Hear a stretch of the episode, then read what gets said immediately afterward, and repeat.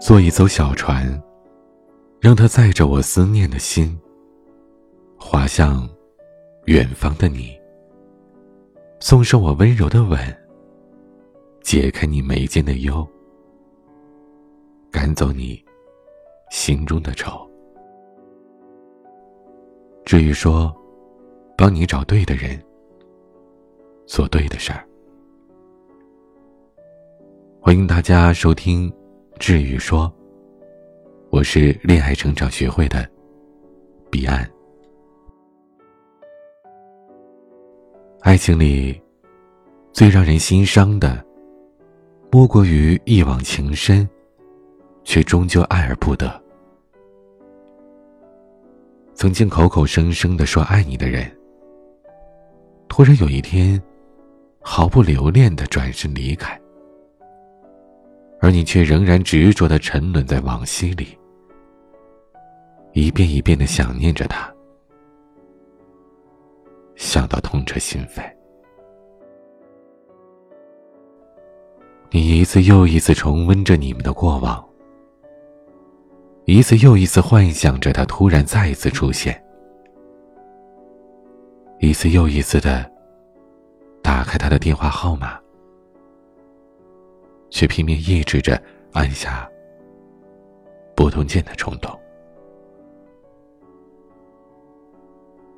想念一个绝情的离开自己的人，就像一根刺钉在自己的心上，轻轻一碰，心就痛。你想把这根刺拔出来。又无力拔出来。你在无数个孤寂的夜里，相思成灾，泪湿衣襟。你恨自己的不争气，恨自己的不坚强，恨自己对他又爱又恨。表妹小青和男朋友是大学同学。也是彼此的初恋。大学四年，两人一直如胶似漆的。毕业之后，两个人都留在上海，幸运的应聘在了同一家公司。两个人每天一起上班、下班、买菜、做饭，一起做家务、睡觉、数工资、规划未来。周末一起牵手逛街、吃大餐、看场电影。恋爱的日子。平淡当中夹杂着浪漫，温馨当中夹杂着甜蜜。小青相信，他们的爱情会一直这样稳定的持续着，直到不久的将来，顺其自然的步入了婚姻的殿堂。对于他们毕业之后的第一份工作，小青和男朋友非常努力。工作快一年的时候，小青升职了。却也发现自己意外怀孕了。两个人兴奋过后，更多的是纠结。他们无房无车，父母都是地道的农民，家境普通，他们也从来没想过依赖父母。如今事业才刚开始，这么快多个孩子，意味着未来很长一段时间，小静得做个全职主妇，她男朋友得一个人养一家三口。权衡再三，俩人最终决定不要这个孩子。周末的时候，小青去医院做完流产手术，最终还是忍不住的哭了。她不舍得这个孩子，那毕竟是他们第一个爱情结晶。男朋友见小青哭得那么难过，眼眶也湿润了。他紧紧的把小青抱在了怀里。轻声的安慰着他说：“我们以后还会有孩子的，我以后一定会加倍的爱你和孩子的。”被男朋友拥在怀里的小青，那一刻她觉得，男友就是她今生最踏实的依靠了。自从那天从医院回来之后，小青男朋友对工作越来越拼，时常留在公司加班。几个月之后，渐渐的成为了部门的重要骨干。没过多久，因为公司业务的扩大，在另外一个城市开了分公司。小青的男朋友瞒着她，同意了公司的安排，调过去做了分公司的部门负责人。对于男朋友的擅自决定，小青既生气又无奈。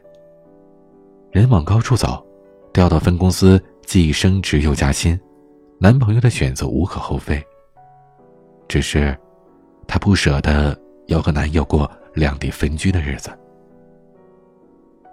送男友离开的那天，小青的心里空落落的，晚上一个人躺在那张双人床上，想着男朋友分别前对她说的话。叫她照顾好自己，说每天都会想他。小青便更加辗转难眠了。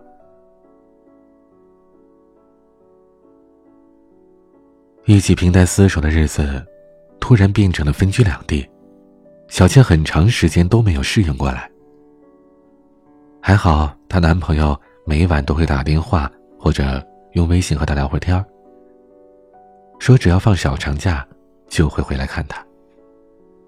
只是，这也远远解不了小青对于男朋友的相思之情。她想过，也去她所在的城市工作。可她男友说，他们以后总是要在上海安家的，叫她就留在公司好好做吧，别两个人都来回折腾。听男友如此说，小青便放弃了去她所在城市工作的念头，继续留在上海，一边努力工作，一边。憧憬着他们的未来。男朋友去分公司七个多月之后的一个周末，小青正在一个人出租屋里收拾家务的时候，突然有人敲门。小青打开门的那一刻，先是惊喜，随后是不安。敲门的是她男朋友，他竟然不提前告知她便回来了。见到小青的时候，她男友眼神躲闪，笑得很勉强。那天，男朋友低着头和她谈了很久，说他遇到一个对他很执着的本地女孩，不小心发生了关系，女孩怀孕了，又不肯打掉，他只能和那个女孩结婚。他愧疚自责地说，自己不想欺骗小青，是自己不好，配不上小青。希望小青忘了他，好好照顾自己，以后找一个对她更好的男人。男朋友缓缓的说了很多，说完之后，见小青一直都没反应，他便一个人去卧室收拾了一下自己的衣物。当他出来拎着行李经过小青身边的时候，对她说了一句。我走了，保重。听着前男友的脚步声，直到门打开又关上的那一刹那，一直沉默不语、呆若木鸡的小青，终于崩溃般的嚎啕大哭起来。失恋、背叛，来得如此的猝不及防，小青没有丝毫心理准备。他拿起手机，只是那么定定的看着手机里的“对不起，忘了我吧”。不知道，小青木然的眼睛背后，是伤，是气，还是悔？又或者，是说不出来的委屈？前男友走后，小青白天像个打了鸡血的工作狂。一刻都不让自己停下来。可是下班之后，和男朋友曾经相处的点点滴滴，总是翻江倒海般的，一幕幕的涌上来。她一直自欺欺人的认为，这是一场梦，她男朋友很快就会回来。直到她手机很长时间也没有响起前男友的电话和短信，她才不得不面对。六年的感情，以为可以共白头的初恋爱人，真的已经消失在茫茫人海了。只是，前男友洒脱的走了，她却仍然留在原地，夜夜思念前男友到泪流满面，无法自拔。小青开始用酒精来麻醉自己，每晚只有喝到头昏脑胀，才能迷迷糊糊的睡着。借酒消愁这样的失恋日子，持续了三个多月。小青已经是形销骨瘦，像是大病了一场似的。对待越来越高强度的脑力工作，他已经明显感到力不从心了。有一次，因为他的疏忽，造成工作上出了一个很大的差错，连累了整个部门。小青被一向温和的经理严厉的批评了一顿。批评完以后，经理语重心长的对他说。上海这座城市，适者生存，好工作都是拼来的，要好好珍惜啊！小青很感激经理的劝解，他也知道再这样浑浑噩噩的不再下去，不但身体垮了，工作也会丢的。那晚，辗转反侧的小青，第一次说出了她的痛苦。他在网上把肚子里的心事一股脑的向我倾诉着，而我只问了他一个问题：对你的前男友，你是爱还是恨？小青回答说：“又爱又恨。”我说：“那你就选择只恨他吧。”小新好奇的问：“怎么做才能只恨他呀？”我说：“到其他城市去走走，看看以前的朋友，或者回家看看父母。看过聊过之后，你会发现，你前男友是那么的自私，那么的无情。你就只会恨他，而没有爱了。就这么简单，就这么简单。”小青听了我的建议。周末的时候去看了一位大学好友。两个人一起逛着街，喝着下午茶，晚上一起躺在床上，谈着曾经的梦想。仿佛回到了美好的大学时代。原来，除了爱情，生命当中还有触手可及的友情，还有可待追寻的梦想。而自己竟然都忽略了。这趟会友之旅，让小青的心情平和了很多，晚上也能安然入睡，工作也有精神了。她慢慢的发现，开始不恨前男友了。每当想起前男友的时候，更多的是回忆起他们大学恋爱的时光，单纯而美好。其实，这才是我的用意。用转移法分散小青对于前男友的注意力，跟熟悉的人聊聊天，释放出负面情绪，再让他在心里形成自我暗示：爱和恨只能二选其一。最终，小青在意料之中的选择了前者。一个心中只有爱的人，内心一定是柔软的，不但会爱他人。也会懂得爱自己，爱生活，爱阳光。